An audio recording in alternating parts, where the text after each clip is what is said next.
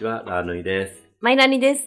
えー、こいつらスピッテンな、えっ、と、この間に引き続き、どんどんスタートしたいと思います。はい、もう、その、前振りはなしで、はいお願いします。はいあ、じゃあもう現れますね。はい。あー、わかりましたね。はいゆるかのさんでーす。イルカノさんでーす。いや、すみません。また、あの、再び登場させていただきました。いや、この間、あのー結局、スピラの話を、はい。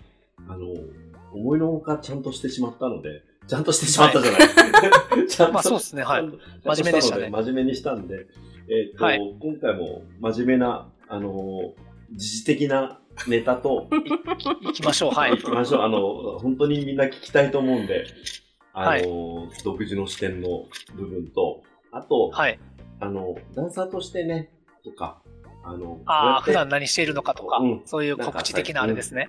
てもうすみんな知りたいんで、うん、そうそこをね。ちょっと、あの、どんどん話していただければなと思うんですけど、まあ、ありがとうございます。はい。えっ、と、じゃあ、今、一番気になるニュース的なところ、ああ、僕ですかい。ただきいや、ましょうか。もうそりゃうん、あれですね。某ですね。あの、某ですよ。某国、プーちゃん、プーちゃんそうですね。プの問題？ーチン、プーちゃんと、はい、あの、ゼレン、ゼレンスキーかなんか、はい、はい、はい、はい。いう人の、うん。まあ、あれですけど、あれ、まあ、なんていうんですかね、うんその、まあ、ユー、ユークライナとアールシアは、うん。もともと同じ国やったわけじゃないですか、まああそこって。まあうん、うん、うん。で、うんほんまにその、ちょっと調べたら出てくるんですけど、はいその大昔、まあ、700、まあ、700年代とか7世紀とか8世紀とかの話なんですけど、なんかあの辺りってやっぱハザリア帝国っていう帝国があったそうで、はい。はいはい、はい。まあ、それがハザール人って言われてる人たちが生まれたとこなんですね。でそのハザール人っていう人たちが、いわゆる目の青い、えっとユダヤ系、ユダヤ人って言われてるんですけど、はい。まあ、それがアシュケナージユダヤって言われていて、うん。でその人たちっていうのは一体どういう民族かっていうと、超攻撃的な民族なんですよ。はい。なのでうん、うん。あの、略奪したりとか、全然余裕やし、い人殺してどうのこうのとかも余裕やし、はい。なんかそういう人たちが、えーっと、住んでいた帝国があって、うん。まあそれも、どっかのタイミングで一度壊されちゃうんですけど、はい。まあ、それの生き残りが、いわゆる今、ディープステートって言われているはいはい。人たちのうん、まあカバールって言われている人たちですね。うんはい。まあ、ハザールも、カバールもちょっと似てるんですけど、うん多分ちょっとこっから来てるんじゃないかなとあはあ、なるほど、思ってるんですけなるほど。うんはい。うんで、その人たちの生き残りがトップで、まあ、この世界の裏を操っていて、裏社会はい。を、に存在するって言われてるうん人たちなんですけど、はいそれがユークライナのあたりって言われてるんですよ、ちょうど。場所的にね。でうん。はい、そうです。で、プーちゃんは、うん。そこの人たちを、にそろそろ攻撃し始めてるんじゃないかって言われてる説があって、あ、そんな、でそれを、うん。はい、それはなんでかっていうと、まあ、そもそも、その超怪しい話がいっぱいあるというか、ちょっと調べたら、ん？って思うことが多いんですよ。今のユークライナの現実って。うんうんうんうんうんうん。そう例えば、日本で報道されてるニュースなんて、うん。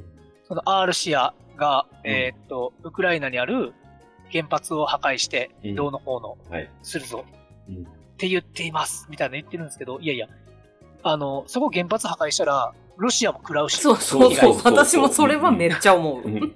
とか、うんあと、そのゼレンスキーっていう方はうん、昔コメディアンやったんですよね。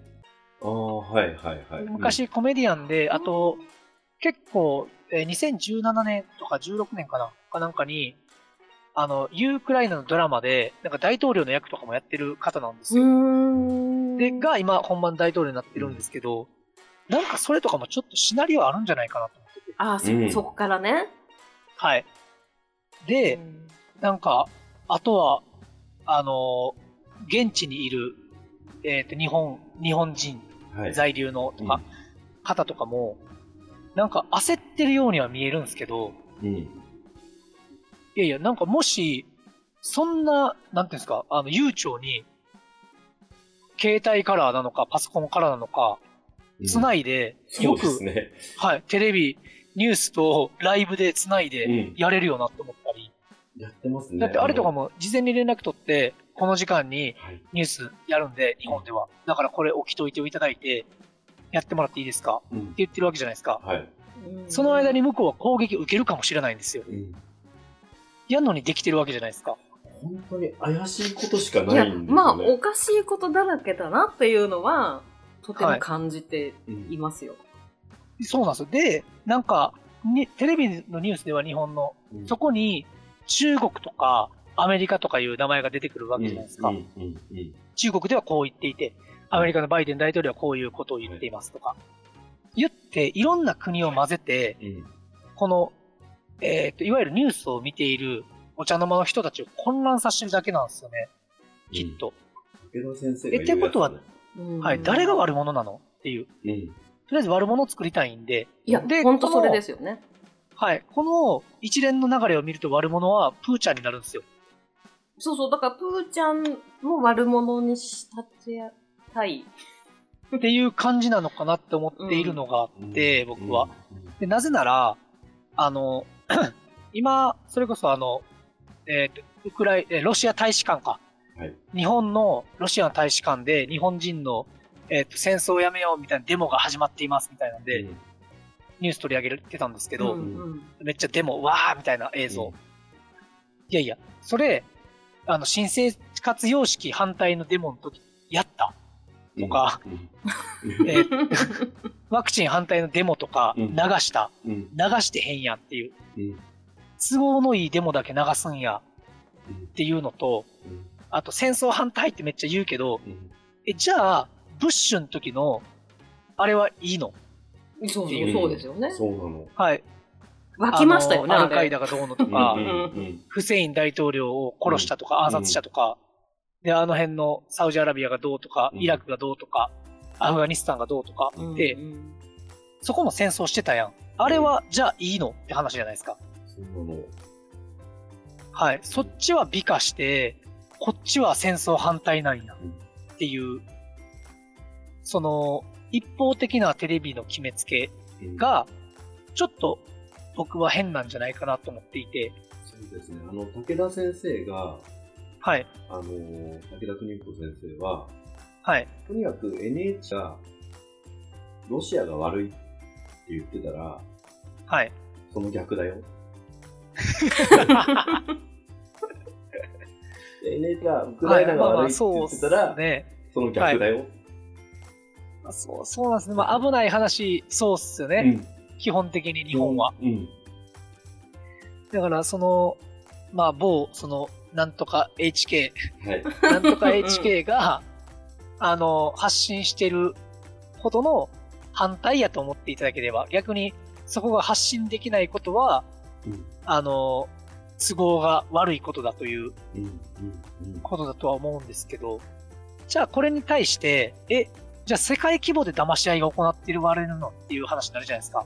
そうですね。うん。あの、初めて知る方たちからしたら。うんうんうんうんで、も、そうですよとしか言いようがなくて、なぜなら、あの、それこそ、えーっと、アメリカのうん。大統領選の話に戻るんですけど戻、りますね。うん。はい。じゃあ、うんあの時の、あの、トランプ大統領が、すごく、なんて、不正選挙だって言った時に、なんであんなにバイデンのことをめちゃくちゃみんなかばって、トランプのことを批評あの批判したんだとか、うんにも繋がってくるわけなんですよね。しかも、あの、ロシアとはい。バイデンがあの時、一応繋がってたじゃないですか。はいはいはい。うんあの、いろいろと、ロシア側と、あの、はい。バイデン政権側はいろいろつ,、はいながりながら、票を稼いだりとか、いろんな、ね、ネタがあったじゃないですか。はいはいはいだ。からここに来て敵対になることもないだろうなとも思うし。いや、そうなんですよ。うん。だからそこもおかしいし、まあ、なんかとにかく今はロシアを敵にして、あの戦争をなんか OK じゃないけど、戦争反対だ、ロシアは敵だ、じゃあロシアを潰せ、みたいに、うんもうこの時点で戦争なんですよね。この人たちが潰せを始めちゃうと。んっんうんていうのに気づいてなくて、で、あとはやっぱり募金ですよね。いいなそうそう、はい、ウクライナに、うんはい、募金してる人たちうんっていうのは戦争に加担してるってことを、もう忘れちゃってるというか、分かってないんですよね。そうですね。あのーはいとにかく、戦争を長引かせるための募金になるわけで。そうです、そうです。うんはい。それが、あの、何に使われるかって、使うう人の自由じゃないですか、お金って。だから、都合のいいように使われちゃうし、ん。でなんなら、そ、の、うん。ツイッターとかで、ウクライナ大使館が募金をあの誘導してるうん。とかもうん。変な話で、うん。あのーそれこそ、えーっと、2019年にやった映画で新聞記者っていう映画があるんですよ。はい。あの、松坂桃樹さんとかが出てるやつなんですけど、へもーうこれが、もう、あの、超やばいです。うーん。でも絶対、絶対そうやんっていう、うん。うん。あの、ほんまに、なんていうんですかね、あの、公安警察っていう、日本にはその、公安と、えっ、と、普通警察と、はい。あと、まあそういう、ややこしいカーがあったりするじゃないですか。ありますね。で、なんか言葉でなんかややこしくさせられてるんですけど、公安がやってるお仕事っていうのは、あ、こういうことなんや、きっとっていうのが、あるのが、一つの、えっ、と、大きな部屋みたいなところがあって、はいそこでみんなパソコンいじってるんですよ。はいで、パソコンいじって何してるかって言ったら、ツイッターのアカウント、山盛りあるアカウントを使って、いろんな書き込みをしたりして、うん。うん。そのニュースに対して。うんうんうん。っていうのは公安の仕事なんですよ。その映画でいくと。こうこうこうこうこううん。っていうのを普通にやってるんですけど、うんうんうんでそれも、あの、大きな事件を隠すためにみんながそこで書き込んで、はい。で、あの、まあ、主人公のうん松坂桃樹さんが演じる主人公がいるんですけど、は、正義感で公安になったつもりやったのにはい、やってることが全く正義と真逆だってうん。いううん。ことに気づいて、で、その事件の裏側を追いたいジャーナリストたちがいるんですけど、それと、まあ、出会って、結託じゃないけど、うんなんかまあいろいろ心動かされて、結局そっち側に行くっていうあれなんですけど、なんかもう、いるよな、こういうなんっていうのが、うん。ツイッターに山盛りいるんです。未だに僕、その某ラジオの、うん。でやってる方の某アカウントは、未だにフォロー来ます。はいはいはい。その謎のアカウントからうんうんうんうんあえーっあ、とそうなんだ。フォロー、フォロワー数、フはい。ォロワー数ゼロで、フォロー数3とか。はいはいはいはいはい。で、えーっと、ツイッター始めたのが2022年の2月とか、うん。未だに来ますよ。ああ、そうですでね。だって某ラジオはい、のそうい某アカウントじゃう弱小アカウンントなんですけど、はい。それで、あの、ブロックとかスパムとか送りまくってるんですよ、実は。うん。通報とかされまくったり。はい。で、アカウントを凍結させるっていうやり方があったりするんですけどう。ん YouTube とかもそうですもんね、きっと。そうです、はい、はい。YouTube も今はそうですね。うんなので、やっぱそういうのがあるってことは、やっぱりその、やっぱ Twitter って、今、超、そうなんていうの、情報操作うん。できるツールになってるうし、んまあ、操作するツールにもなってるし、逆に言うと、やっぱり生の情報を知れるうんツールでもあるんですよね。はいはい。で、例えばそのツイッター内でウクライナのことを上げてる人たちはいるんですけど、はい。あの、今のライブ映像ですって言って上げてる人、うん。あの、首都キエフではこんな感じですってめっちゃ静かなんですよ。うん。何にも起こってないとか。そうなんですよね。はい。うん。でも、やっぱりそのニュースで上がってくる映像は、うん。ちょっとなんか戦争が起きた後みたいな映像やったりとか、多分、実際、そのミサイルとかは撃ち込まれてると思うんですよ。うん。いや、まあだ、からその、そうそう、うん。まあ、はい怪我した人とか、亡くなった人がいるのは、きっとはい、多分本当だ事実やと思うんですけど、まあ、銃撃戦が起こってたりとかあると思うんですけど、その民間し、民間人とかうん。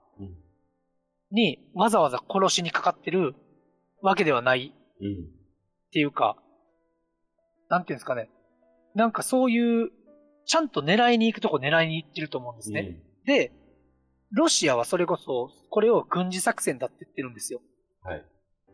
でも、ウクライナ側はこれは戦争だっ言ってるんですね。うんうんうんまあでもロシアからからしたら、それは軍事作戦でしょうよ。だって、そのハザール人たちを今駆除してる最中なんだもんっていう。うん。でもウクライナのトップ、国を占めてる人たちからすると自分たちはハザール人の生き残りで、うん。いわゆるディープステートに所属している人たちなんで、うんそれは戦争だっていう発言になりますよね。うんうんうんうんはい。っていうのを考えると、まあ、どっちが悪いっていうか、うん、あれなんですけど、まあ、きっとジャッジしたときに、今、その、今まで生き残ってた悪い人たちを駆除しようとしてるのは、ロシア側なんかなってうん。いう、うん。単純に。うん。で、中にはよく上がってるのが、えーロシア軍とウクライナ軍が一緒に踊ってる映像とか、うん。なんか、うん。うん。はい。あと、ウクライナの人たちが、あの、ロシアの軍人さんに挨拶してるとか、うん。ツイッターではそういうの上がってるんですよ。はい。でも、テレビのニュースでは絶対流さないんですよ。流さないですね。真逆を流してるんですよね。うんそういうなんとかも、やっぱ怪しいうんっていうかまあ、うん、なんかおかしいよねっていう。うんあのー感じすごくエンターテイメント性がある画像が上がりますよね。そうですねテレビって。はい。なんか、つ作った？うん作られてるのか、うん。なんかそれこそよく見る映像で、うんホワイトハウスかえ、えーホワイトハウス前からです。うんみ。たいな。ホワイトハウスをバックにして喋ってる映像とかあるじゃないですか。はいはいはいはいはい。きっと、アメリカであんなことしてたら、まずホワイトハウスにいる警備員にどけって言われるし、はい。うん。いや、本当にそう、本当にそう。うん、。はいい。アメリカを知ってたら多分それ、その脳みそになるんですけど、うんアメリカを知らない人たちからすると、リアルに、あ、ホワイトハウスの前で喋ってるんだうんって思うやろうし、あと、それこそバイデン大統領がどこどこの首相と喋ってますとかうん。っていう映像も、ちゃんとカメラ入れて、ちゃんと記者団入れてやってんねや、これ。うん。っていう、わざわざ。うん。そんな場を作ってまでやることなんやって思うと、んもう映像を撮るようにやってるとしか思えないんですよ。そうですね。はい。そんな映像の前で、本音で、だらだら大統領とか喋らないと思うんですよ。うん。ほんまに大事な話ってはい。はい。って思っちゃうんすよね。どう見てもそのニュースを見ると。あのーそう、作りがね、極端すぎちゃって、はい。あのーいや、そう。で、それこそ、あなんていうんですかね。あの、いわゆる、まあ、アメリカの話になるんですけど、はいあの CIA っていう組織があるじゃないですか。はいはい。ハリウッドっていう映画会社は、この CIA っていう組織の中にあるんで、うん。え、そうなんだ。はい。で、そこの、まあ、ハリウッドの脚本家に大きな、有名な脚本家にスティーブン・スピルバーグっていうのがいるわけじゃないですか。はいはいはい。はいうんうん。まあ、CIA に所属してるようなもんなんで、あの人は。だからそういう話も書けるし、うんそういうお話も作れるよねっていうだからそういうメッセージも流せるよねっていう話でうん。うんうんはい。じゃあその映画を流行らせてるのは誰ってなると CIA になるわけですよね。うん。はい。って考えると、あの、CIA が持ってる技術とか、うん。いろんな技術がメディアが使えるっていうのはもう当たり前にある話なんですよ。そうですね。うん。だからどっかでグリーンバックで撮影してるものを、うん。ちょろっとその映像さえ使えば、今の映画の技術なんて、確かに。うん。多分テンプレで作れると思うんで、うんなんなら、なんかワールド・ウォー・ Z かなんかいう映画の一部シーンと、今回のウクライナの戦争で逃げ惑ってる人々のシーンが全く同じだっていうのを挙げてる人がいて、ああ。それもすごいんですよ、それを見つけるのも。うん。でもまあ、こんだけ人間がいたら、そりゃこのシーンどっかで見たことあるぞって思って、うん。見つけるよなって思まあ、ったりすそうるんですよね。ね。好きで見てる、何度も見てる人だったらね。はい。そうなんですよ。バレちゃううんじゃないですか。しかもこんな情情報社会やのに。うんうんでテレビでは言わずに、やっぱりツイッターでしかやっぱ流せないっていうのは事実なんで。。うん。で、それを、その、こんなことがああった、これが事実かもしれないっていうのを消しに来てる、その謎の弱小アカウントうん。っていう構図がもう、まよく作られてるなってうん。思いますね。そうですね。はいただ、あのーこれだけは言えるのが、はい。その SNS がこんだけ誰でも自由に扱えるはい。時代になったからこそ、お前らもうちょっとうまくやれよっていうのが多いですよね。いや、そうですね、ほんまに。昔だったら、それは、昔は通用したよねっていうさ、はい。あのーはいそれこそもう、アポロが月行きましたっていうのみんな信じるぐらいの、ね、はい。ことだったから昔は、いろんな戦争も情報で使えたんだろうけど、はい。もう分かっちゃいますよね、いろいろが。そうなんです。うんちょっと調べたらすぐ出てくる話やのに、なんかみんな割とやっぱり未だに、ん？って思ったことも調べないんだよなって。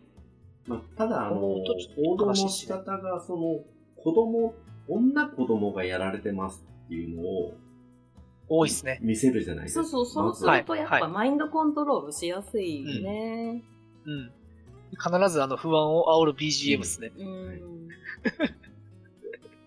どっからその BGM 持ってくんねんって思うんですけど、毎回。いやいやそうなんですよね。いやいや、カメラマンが助けたれよって思うんですけど、今回のはちょっと下手すぎるっちゃ下手すぎる。はい。もちろん、あの、全然何戦争も嫌だ絶対に動いてるし、と思うんですよね。人が死ぬのは絶対良くないのはもう前提としてありますけど、はい。その、ニュースの上っ面だけ見ちゃダメだよね、とは思いますね、本当に。そうですね。やっうん。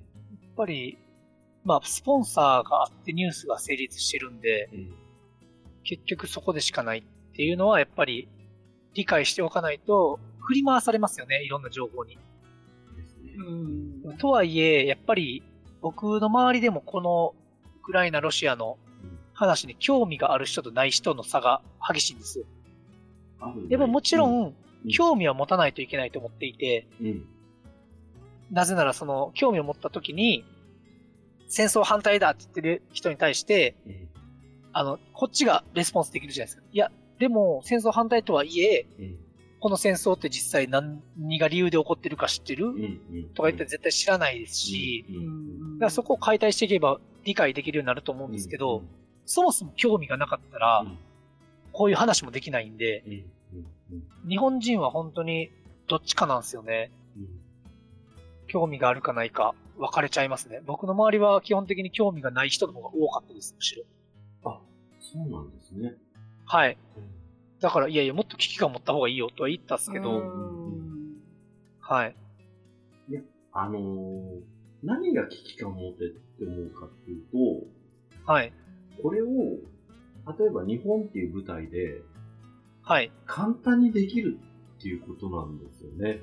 そうですね。はい。ぶっちゃけ。あのーはいどうとでもできるよ。うん。まあ、そういう映像技術もありますし、うんなんなら、多分日本では僕、それこそ、あの、3回目、うん 名前出さないですけど、3回目ね。はい。3回目ね。うんうんはい、3回目うん。がもう、必死じゃないですか。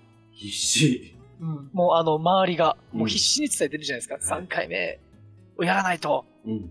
ダメですよ。今すぐに、みたいな。はい。会社は選ばずに、うん。あればすぐに、みたいな。なんなんって思うんですよね。怖えよって思ったんですよ。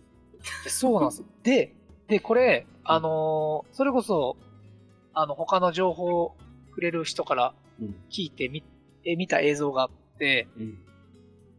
あのーまあ、その方は、まあ、今回の3回目で確信したって言ってたんですけど、はい。あの結局、それを打つことによって、はい。何が起こるかって言ったら免疫不全が起こるっていう話をしてて、うん。で免疫不全症候群って聞いたことないですかね？いやいや、あります、あります。あの、はい HIV とかも。そうそういうことですうん。はいあの、で、で、いやそれ、大丈夫か？いや、まさに多分それなんですけど、海外ではめっちゃ増えてるらしいですよ。その症状を持ってる人が。でも日本では、あの、なん、なんとか、なん、えー、まあ、いいや、P と C と R。で済ませるじゃないですか。はいはいはいはい。だから、その免疫不全症候群っていうのは分かんないんですよ。うん。なんか、あの、ちょっとこう、失神みたいなのがあって出ちゃう、はい。出たりとかする人いるじゃないですか。はい。多分それですよね。多分きっとそれですね。だから、変な話、童貞が免疫不全症候群になれるっていう。それはダメ。それはダメ。話なんですよ。で、この、当時、その、その病気がうん。出た時も、あの、アフリカからだったんですよね。そうですね。アフリカでした。うん。はい。で、あアフリカでは何が行われてたかというと、あの、当時、その、まあ、ビル・ゲイトさんはいはい。ゲイドさんですね。は、うんはい、ゲイトさんは、あの、いろんな開発に夢中になっていて、うん。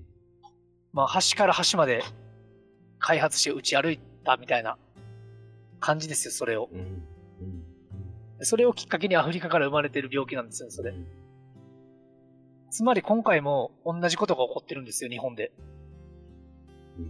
まあ、じゃあ、日本人だったっていう。はい。今、ね免疫不全にかかってるんですけど、それこそ都市伝説みたいなもんで、はいそんな免疫不全の病気って当時、ほんまにあったかって言われたら、かかったやつ周りにおるいや、いい品よな。っていう都市伝説があったんですけど。あ、の、まあ、それはなんていうんですかね、不全になら、なってないからみんな、うん。打たないから。うん。それはかからへんよな。でも、打った人はかかってるんやんなっていううん。だけで、それも。だインフルとかのそれも、うん。きっと打ってれば、あの、免疫が弱い人たちは、きっとかかってたと思います。ですね。うん。それに。でうん、今回その3回もそりゃ打てば、うん。それはなるだろうっていう。いや、だから、はい。っていう。新しいニュースがあってですね、これは内側から日本を壊しに来ているんじゃないかっていう、うん。うん。あれです。うん。いや、だから、いや、あのちょっと考えれば、はい。っていうことが、その3回目に関しては、ちょっと考えれば、その、そうなんですよ。エフザーさんとか、はい、はい。もう、もう、モーデさんとかが、あの、、はいや、俺ね、実際その、何株、ナビ株みたいなのあったじゃないですか。はい、はい、はい。その、今の株には、はい。効かねえから今新しいの作っていくからって、その会社の方たちが言ってるんですよ。なのに、そのニュースの後に、はい。3回目みんなで打たなきゃダメですねっていうニュースがあっいや、そうですよ。て、で、みんな必死に3回目打ってる人は出せたいんすよね。なんか、多分理由があると思うんですけど、なんか大きな理由がね。はい。ただ、なんか僕はでもこの騒動を、うん。まあ、客観的に見てて思ったのは、まあ、1回目で気づく人は気づいてるわけじゃないですか。はい。打たずに。うんうん、で、2回目打つか打たないかで迷って気づく人もいるわけじゃないですか。うん。うん。で2回打って気づく人もいるし、はい多分2回打って気づいた人の方がほとんどやと思うんですよ。まあ、聞かなかで、ったから、ね。これでも、はい。で聞かへんかったし、え、結局何やったんこれっていう。結局みんな打って、うん。手洗いとか、うがいとかマスクとかしてるけど、結局増え続けてる一方やんっうん。ていう、何も対策してへんかった時の方がいなくなかったっていうのに、気づいてる人たちは多いと思うんですけど、うんそれでも気づかへんやつって、うん。まあ、多分今後、まあ、こんな言い方したらあれなんですけど、この地球に生きてても、正直多分意味がない人たちなんですよね。なんか、なんでかっていうと、自分の頭で考えられずに、うん。人に言われたことだけしかできないうん。人たちってことじゃないですか。はい。うんそういう人たちっていうのを、そうですねなんか、自然的に排除してんのかなってうん。思ったんですよ。あ、大きい流れとしてね。うん。はい、そうです、そうです。はい。もうはいあの、この地球レベルの話ではなく、うんその宇宙的なうん。まあ、目線で見てふるいにかけてるってことですよね。そうです。はい。はい。はい。もう魂がそっちを選んじゃってるというか、うんうん。もう生き、生きずに、綺麗に、この地球の三次元のルールの中で、綺麗に死ぬとしたら、これだろうなっていう。ところに導かれてるだけなんじゃないかなって思ってるんですよ。大きな流れとしてね。うん。はい。なんか、うんそういう気がして仕方ないんですよ。だって、じゃないと、うん。いや、気づくっって、っていう。でも気づかないんだよ。いや、気づかないそうなんですってね。いうか、なんていうのかな。打ちたくないけど、はい。みんなのために打ってるんですをアピールするんで、はい。はい。すっごい正しいことをしてるって思い込んでるし、はい。それをもう、どうすることもできないっていうそうっすね。ジレンマなんで多分ですけどね。何を調べても、きっと真逆の情報を追ってるわけじゃないですか、それって。そうですね。まあ探していきますよね、そういう。はい。なんか、やっぱりその、もとい、良くないよって言ってる人たち、それを打つと体おかしくなっちゃうよって言ってる人たちと、あの、いや、これを打てば健康になるんですよって言ってる人たち、もうこの意見が2つ分かってる時点で、お互いが両方知るべきやし、そうそうそうそう。うんうん。はい。で、お互いが両方知った上で、あの、それでも、やったら別にいいと思うんですよ。じゃあ多分押し付けることもないと思うんですけど、お互いが両方の意見を知らないから、押し付け合うわけじゃないですか。ですね。うん。はい。あなんかそこも、うまく、この分断させるシステム作られてるんですいや、本当にそれなんですあよ。の、なんか、はい。ね、言葉で言うと否定派、肯定派みたいな言葉があって、はい。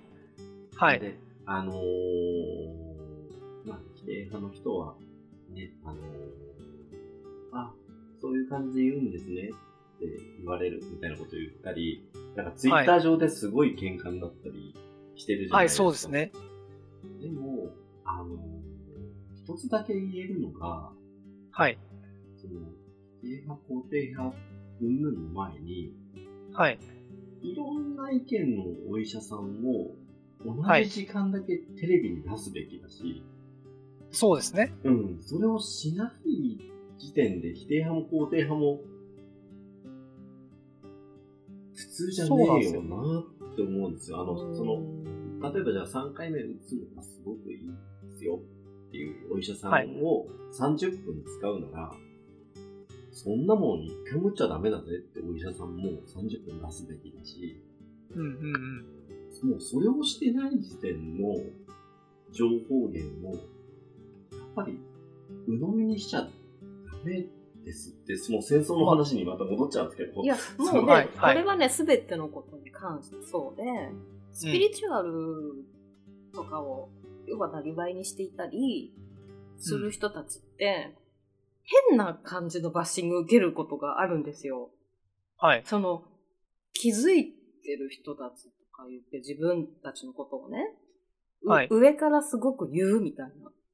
うんスピリチュアルの人たちってすげえ上からマウンティングしてくるとかってうん。いう人いるんですよ。はい。で、もちろん、例えばカウンセラーだったり、あの、私たちのようにスクールやっていたり、する人で、上からの人もいるんです、実際。うん。うん。で、ちょっとふわふわした話して、なうまく伝えられないから、逆に誤解されたりとかはい。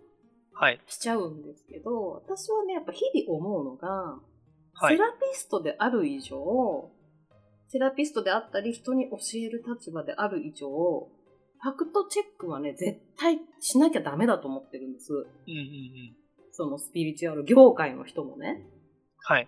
あの、ちゃんとリアルに調べたり、いろんなものを読んだり見たりして、はい。自分がファクトチェックする、そして正しく感じるってことも大事。はい。やっぱね、それができてないセラピストの人が多くて、うん。それもね、すごい問題だなと思うんですよね。はい。だって行き着くところやっぱり命に関わることだから、スピリチュアルも絶対大事な部分なんですよ。はい。なんだけど、やっぱスピリチュアルっていうものがすっごい誤解されているから、はい。うまくこう、ちゃんと自分にとって何が大切か感じる機会を奪ってしまってるんじゃないかなっていうのは、ごく最近めちゃくちゃ思ってて。ああ。正しいことをこっちが伝えたくても、はい。例えば陰謀論、都市伝説、スピリチュアルの人って好きだよね、みたいなうん。ことで片付けられちゃうのって、やっぱりこっち側も全然しっかりしてなかったりするからだろうなって、普段。あー、なるほど。ふわふわしたことばっかり言って、はい。おはい金儲けにはい走ってる人たちが、うん。あ、やれ、いい案件が来たって言って、バーってうん上から訴えてたりとかしたら、誰も聞いてくれないんですよね。まあ、怪しい話に聞こえますそもんね。うそうそうそうそう。はい。だから、あ、そういうのもすごく課題だなって私は思ってて。まあでも僕自身もそのいろんなセラピストに会ってるわけじゃないのでわかんないですけど、うん。なんか例えば、その、まあ、ガイドさんを通して下ろすことうんうんうん。とか、まあそういう工工事の人たちと繋がれる人って、きっと、あのいろんなタイプの工事の人たちがいるわけじゃないですか。うんうん、はいはいはい。それこそ。だから多分その人たちによっても、きっと、なんていうの、目標も違うし、うんうん、もちろん。伝え方もう違うと思うし、うん。でも本質の部分は一緒じゃないですか。本当に繋がれる人って、きっとそこを理解した上でできると思うんですけど、その中途半端に理解してる人、例えば、その繋がってる人の話を聞いたとかの人たちって、実感がないからこそ、自分で実感してないから他人伝いで聞いた話を、それが全てやと思ってるんで、あの例えば、うーん、違う意見の人がいると、いや、それは違うよって言っちゃうわけじゃないですか。そうそうですね。もうこの時点で、あの、おかしい話なんですよね。お互いが違って当たり前やのに、うんやっぱ正解求めちゃってるんやっていう時点でもう戦争始まってるわけじゃないですか、そこでちっちゃな。なんかそれの繰り返しなんじゃないかなと思ってて、それこそ。なんかその、なんていうんですかね、あの、今回のその、あれもそうですけど、いろんな、その情報があるし、はい。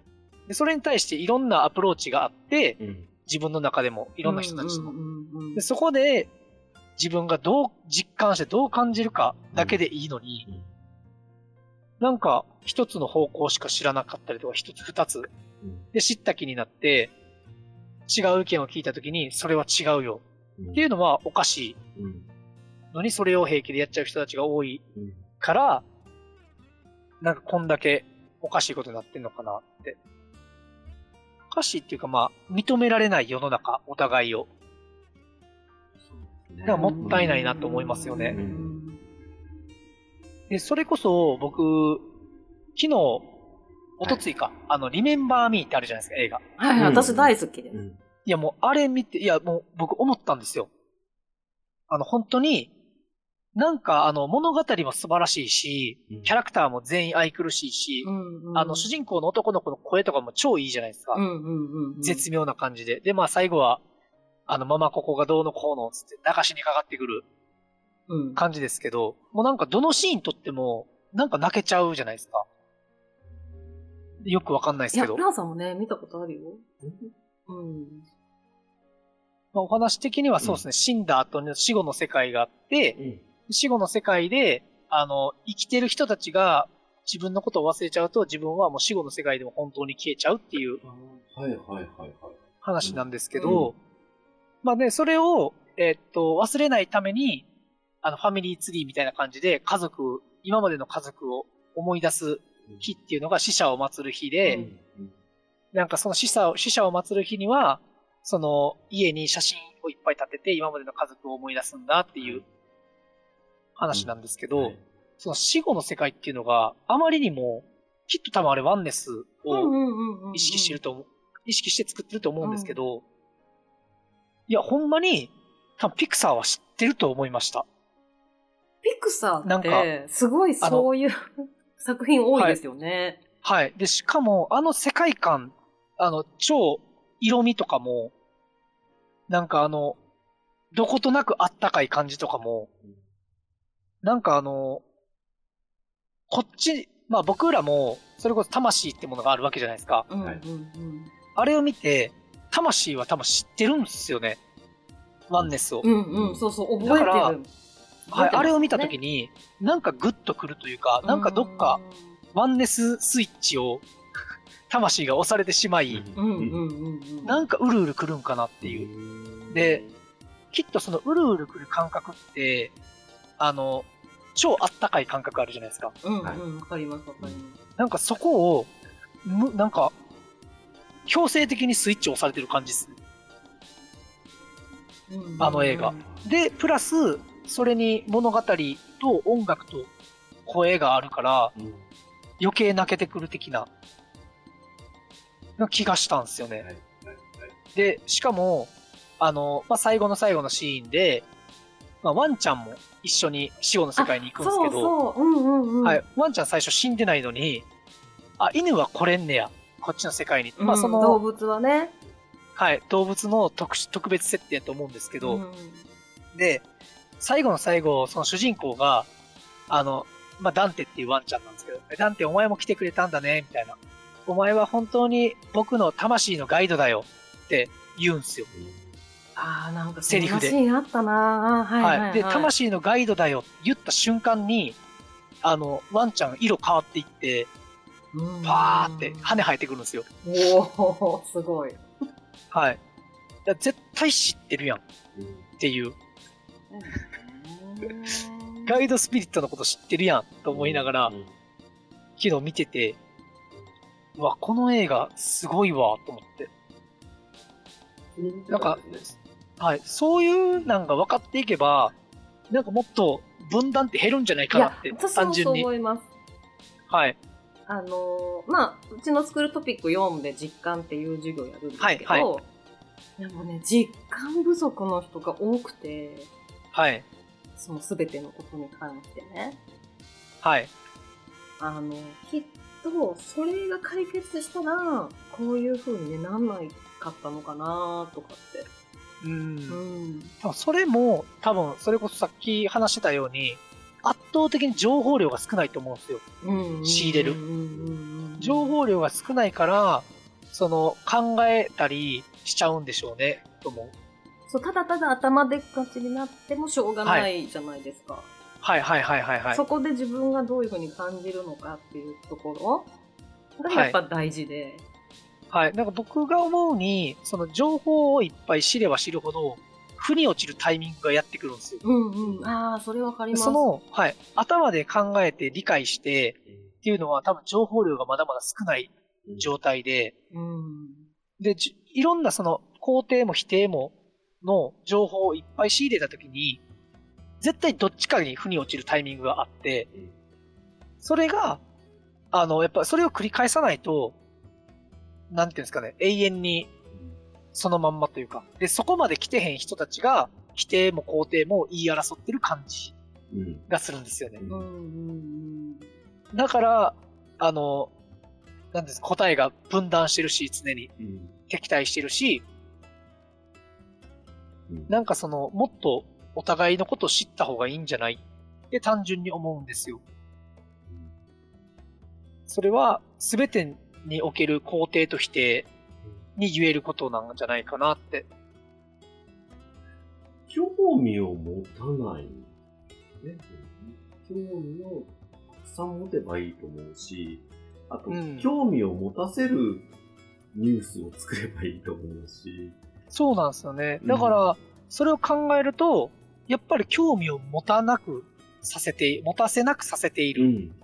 作り方として。まあ、都合が悪いことは、興味持たせないようにしてるんだろうなと思いますよね。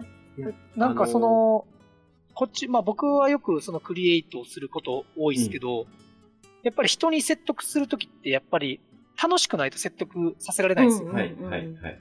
だから、面白おかしく伝えたり、それをいい感じに伝えるんですけど、その例えば、もっと面白おかしく伝えるやり方って絶対あると思うんですよ。うんバラエティ番組を見てる限り。うん。ううん。んうん。でもバレ、バラエティ番組でそういう面白おかしく伝えないじゃないですか。いなんか、また逆、なんか違う、違ったアプローチの面白おかしくというか、うん。なんかひ、あのー世界、世間的に否定したいことに対しては、馬鹿にした笑いというか、うん。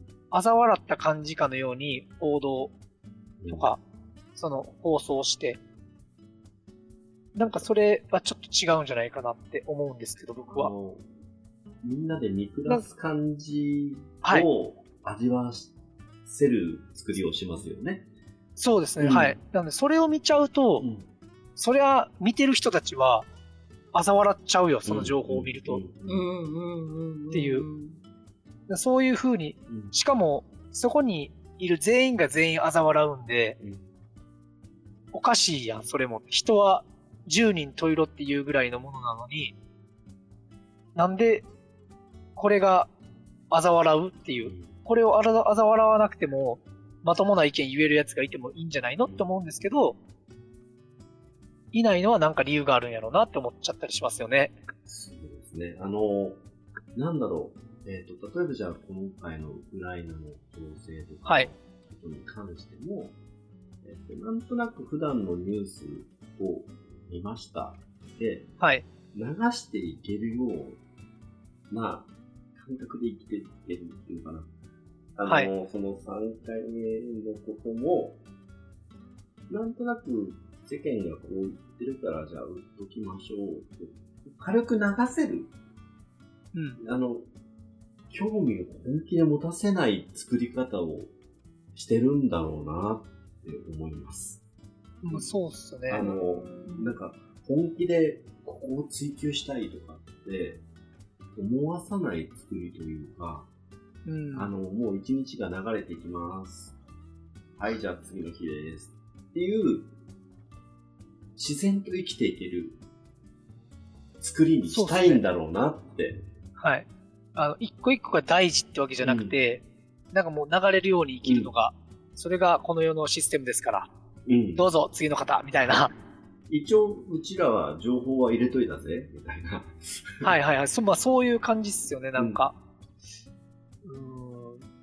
まあ、これをうまく抜け出す、この流れるプールから抜け出せるやつがいないと、うんやっぱり流れるプールにの中にいてると楽しいかもしれないですけど、そうですね。一旦そこから出た時うに、んなんか、いかにまだ他のプールがあったんだうんっていうのを知るか知らないかだと思うんですよ。もっと面白いじゃんってね。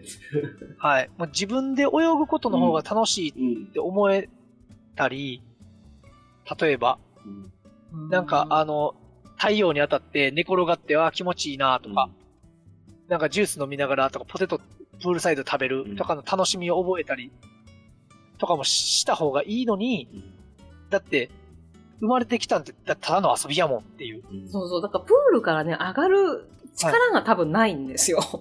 でも、あの、そこでいいんですよね。満足しちゃってるんですよね、きっと。まあ、あの、力つけて、プールから上がることの方が自分にとってはきついっていううん。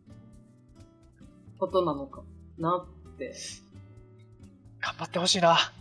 いや、本当にね、頑張ってほしいし、ちょっと一旦冷静になって落ち着いて、ちょっと感じてみてほしいなって、いろいろな、み見えるものに対してね。うんなんかまあ別に流れるプールにいるのは悪いってわけじゃなくて、そうそう、それも、その人生でも別にね、はい自分の選択だから。はい。いいと思うんですけど、もっとより良い生活をしたいんやったらみんなが、全員が一回流れるプールから出ないと、まず一旦、実はこういう人たちがこの流れるプール作ってたんだよっていうのを分からないと、流れるプール作る人たちは巧みですからね。や、そうなんですよ。うんそっからでで出ないのが幸せっていう方向に持ってきますからね。う。うんん。と学ぶことの方がね、やっぱ人間生きてきて生まれてきてワンネスから出てきたんやったら、それが普通やねんけど、いやもう分かりました。やっぱトピック1っすね。そうですね。トピック1ですね。やっぱスピラントピック1っすね。トピックこれは1をもっと大々的にやっていかなきゃいかんですね。これね。いや、ほんまに結果そこっすね。うん。そうだね。はい。うん。結果的にそこなんですよね。だから、うん、まあ今、そうやって、どう、戦争が起こってたり、ね、撃つもの、撃たへんもの、どうのこうのとか、なんか、ほんまに僕、まあ、専門的なこと、じゃあ、専門的なこと言ってみろって言われたら多分言えないですよ、全く。うんうんうんでも、うん。うん。なんとなく感覚でうん。自分がこれはダメだ、うんこれはいいっての分かるし、で、そのうんジャッジするまでうんにいろんな情報を仕入れるし、なんかそれぐらいはしてるけど。って思っちゃうんですよね。でもそれに対して別に僕は、なこれがこうやからこうで、こうした方がいいよとか言わないですし、うん。そうですね。なんかみんなが某、某ラジオやってた頃なも、情報として流してましたもんね。そうですね、うんはい。あの、実はこういう情報もあるよ、みたいな。うん。うん。はい。感じでやってくれてましたもんね。まあそうなんですけど、まあ受け取る側からすると、うんこれがなんかすごい偏ってるとか言われても、言われてたでしょ。まあいやいや 偏ってるっていうかまあただの僕の意見なんで、うんっていう、採用するかしないかはあなたの自由ですよそ。れこそ。ね。しかもあのしかも、あの、はいなんだろう、ポッドキャストっていう特性からして、はい。聞かなきゃいいだけ。いやまあそうなんですよね。別にどっちでもいいし、それはそれでっていう。うん。なんか、うん。まあ、そういう人もいるけど、そういう人こそ、いや、いろいろ情報を知って、あなたで判断したらいいじゃないですかだけでうん。いいんで、間違った知識を広めているとか言われるけど、じゃゃあ正しい知識逆に教えてくださいって思うんで、うん。はい。なんか、うん。まあいろいろ、まあ、とりあえずいろんな情報知ろうよっていう、あれですね。ね、まあこういう世の中だから、あの、はい本当に調べようと思えばいくらでも、はい。情報って手に入る、ね、はい時代が来た、ね来てるからね。うんだって、なんだろう、例えば今回のウクライナの情勢とかって、はい。硬い方で、その、ね、調べていこうとしても、なんかす、ニュースの表面はい以上のことなんていくらでも知れるじゃないですか。そうですね。うんあの本当にニュース側の話で言ったら、今度、あの、NATO が1日もね、あの、東西統一の時に、はい。は増やさないよって言ってたのに、増やしたみたいな情報があったりとかするわけじゃないですか。あうん。そこから始まってよみたいな話もあったり、あと、あ。はい。トランプさんがすごい中心になって今回動いてるよねって情報があったり、そうはい。いそう、ろいろほんといろいろ、なんか錯綜してる。うん。うん。もうあの、ね今回のあの絵を描いたのは全部トランプさんだよっていう情報もあるわけじゃないですか。まあ悪者にしたいですもんね。あの、悪者というか、あの、中心になって、その、あ大きな、まあ、バチカンのうん火事みたいな。うんああ、そああいうっちのパターン粗。殺の掃除を、あの、したかったっていう情報もあるんですよね。まあでも、僕もやっぱ実際はやっぱりそっちやと思うんで、あの結局、プーちゃんとうんあのトランプーちゃんは、うん。あの仲いい説そがすそうそうそう、夫ごいやっぱり婦あるので、つながりだから、なんか、はい。すほん私ね、そのエネルギー的に見ると、はい。あの、プーチンさんってすっごいオーラクリアなんですよ。へえ。あの、絶対悪者に思えないんあですよね。で、これはもう私の直感だけなんで、それが正しいかどうかさておき、あ。はい。絶対悪者じゃないオーラなんですよ。うんうんうん。だから、きっと、こうなること分かってて、悪役を買って出てくれてるのかなーなんて。まあ、でも本人は多分悪役やとも思ってないでしょうし、うん。多分日本だけやと思うんですよね、こうやって悪役として行動してるのが。そうそう、その、あの、そうですよね。うん。あの、なんかいろいろ、あれっすよね、だから、世界にも目を向けないと、ほんまに、何が、何が本当のことなのかが分からへんくなってくるから、うんまあ、そんなんもどうでもいいんですよね、きっと。そう。今日が、はい。今日が何事もなく終わればいいんです。そう、今日が、うん今日を魂の通りに切れればいい。そうっすよね。いやいやなんか、もう、あの、今日、今日一番楽しかったらいいってことですもんね。いやいや、っていうか、あの、普通に、その流れる空の中にあ、その人たちが。は、あの、今日は何事もなく、あそういうことですねあの、何事もなく一日終わって、明日、なんか、普通に過ごせればそれで、うん。いやーもう、もう、もう一個深く読んでほしいですよね。っていうなか、なんかさ、はいあのーぶっちゃけですよ。はい。えっ、と、その、某ラジオでね、あの、ルカナさんが喋ってたようなことって、俺前にも言ってたと思うんですけど、その、はい。魂のお勉強してると、ニュースを知らなくても、その、深掘りしてなくても、ルカナさんたちの専門的に深掘りしてなくても、はいなん。かそんな感じはしてたよっていうのを言ってたと思うんですよ。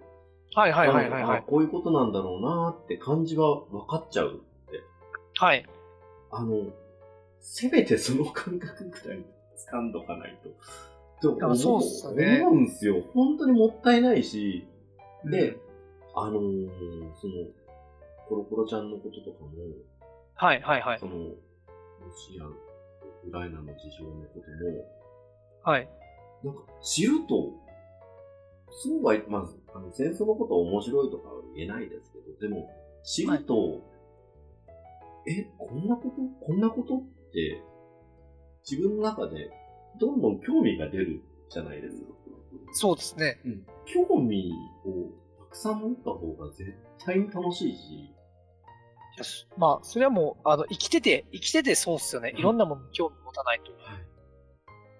楽しくないっすもんね。単純にと。にかく自分で選んで地球に来てるんでね、地球のことを知ろうよってうん思いますけどね。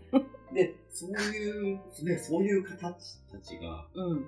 みんな、あの、某ラジオを聞いていや、そうですね。もう本当にね、はい、ありがとうございます。いい番組だったね、今。いや、本当ですよ。本当にいい番組だったね。本当に。いや、もうありがとうございます。あの、謎のオープニングのね、音楽からね。毎回、はい。怪しいオープニングから始まるんですけど、内容はね、うん。いや、本当に私勉強させてもらったんで。いやいやもう、俺ありがとうございます。俺、未だに砂糖食ってないからね。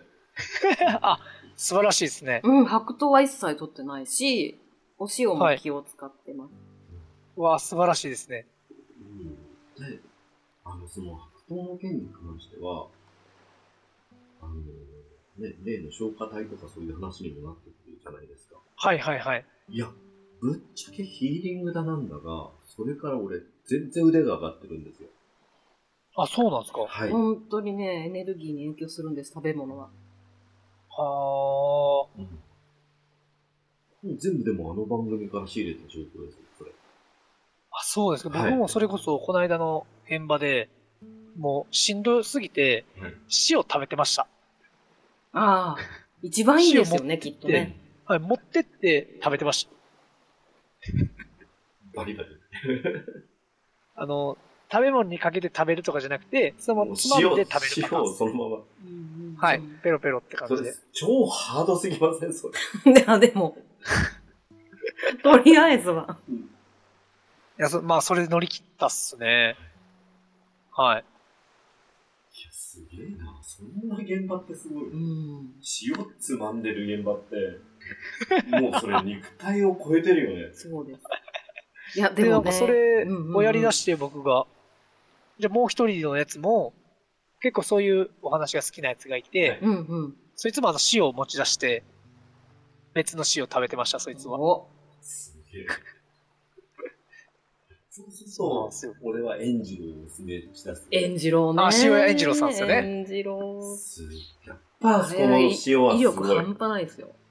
あ、そうです。ちょっと僕うんそこをちょっと次、次ちょっとチェックしてみますね。なかなかね、ちょっと買えないんですよ、それが。あ、そうなんですね。エンジローの塩の威力たるや、波じゃないですよ。へえ。彼が作る塩は全部女性らしいんですけど、なんか塩にね、性別があるんですって。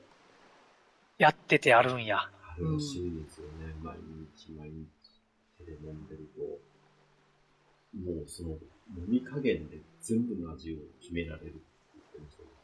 へえ。甘みが強いしようん。手一つで。はいだからなんかその、特別発注のところは、こう、変えていくんだよね。なんかもう見方を変えて。へえ。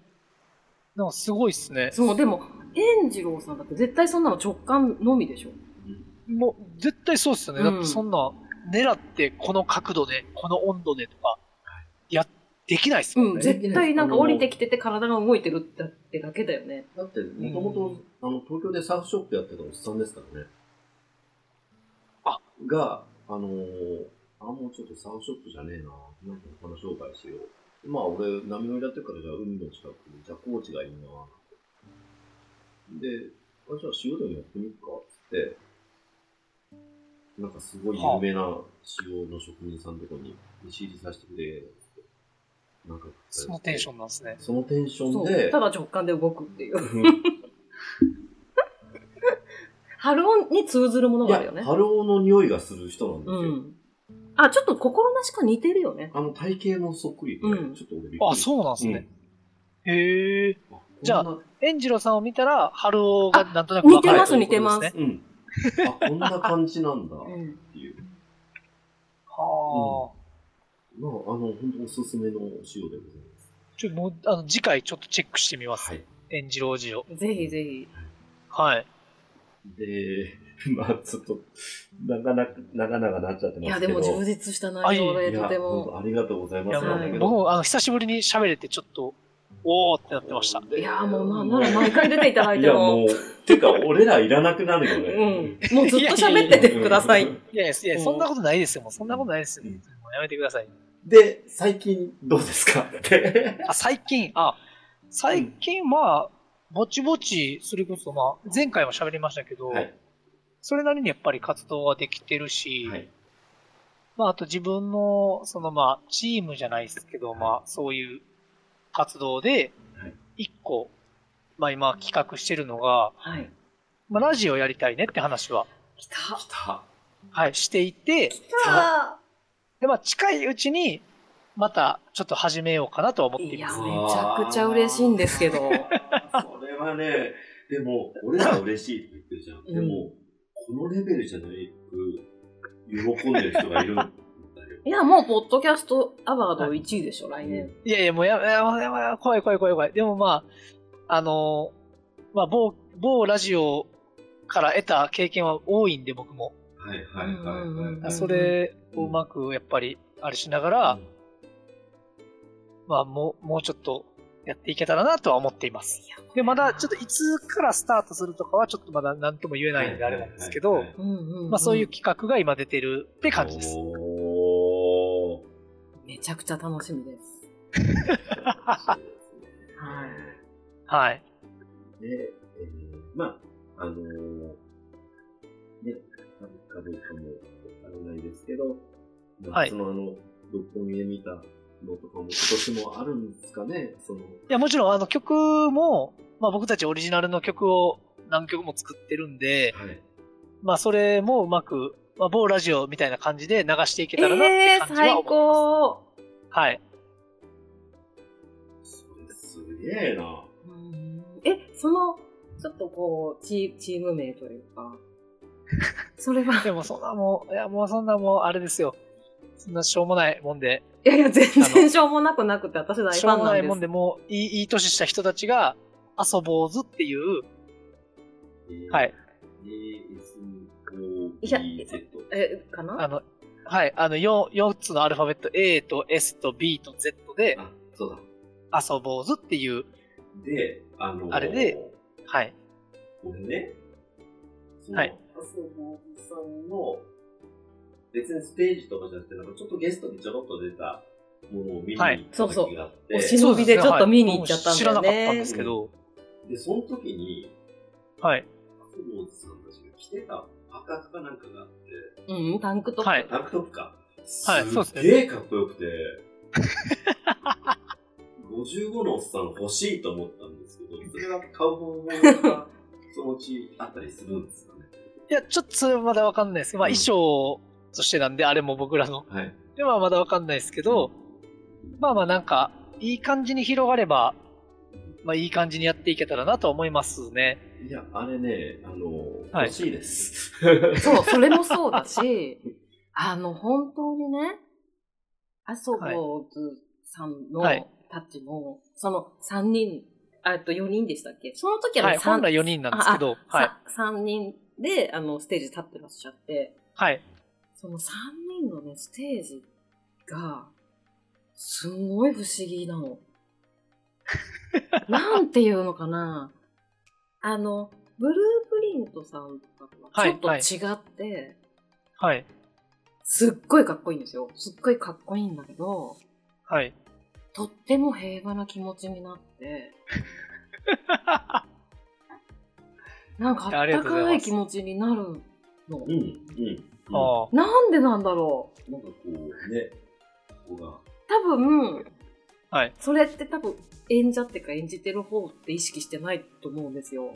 全くですね。だからあの方たちが持ってるなそうがもう、すごいの。そんなアソボーブのはい。なんかエネルギーがすごいっていうか。俺、全然こういう言葉使う人じゃないですけど、うん、すっげえピースなんですよ。そう、ラブピースっていう すっげえピースなんか言葉がぴったりな。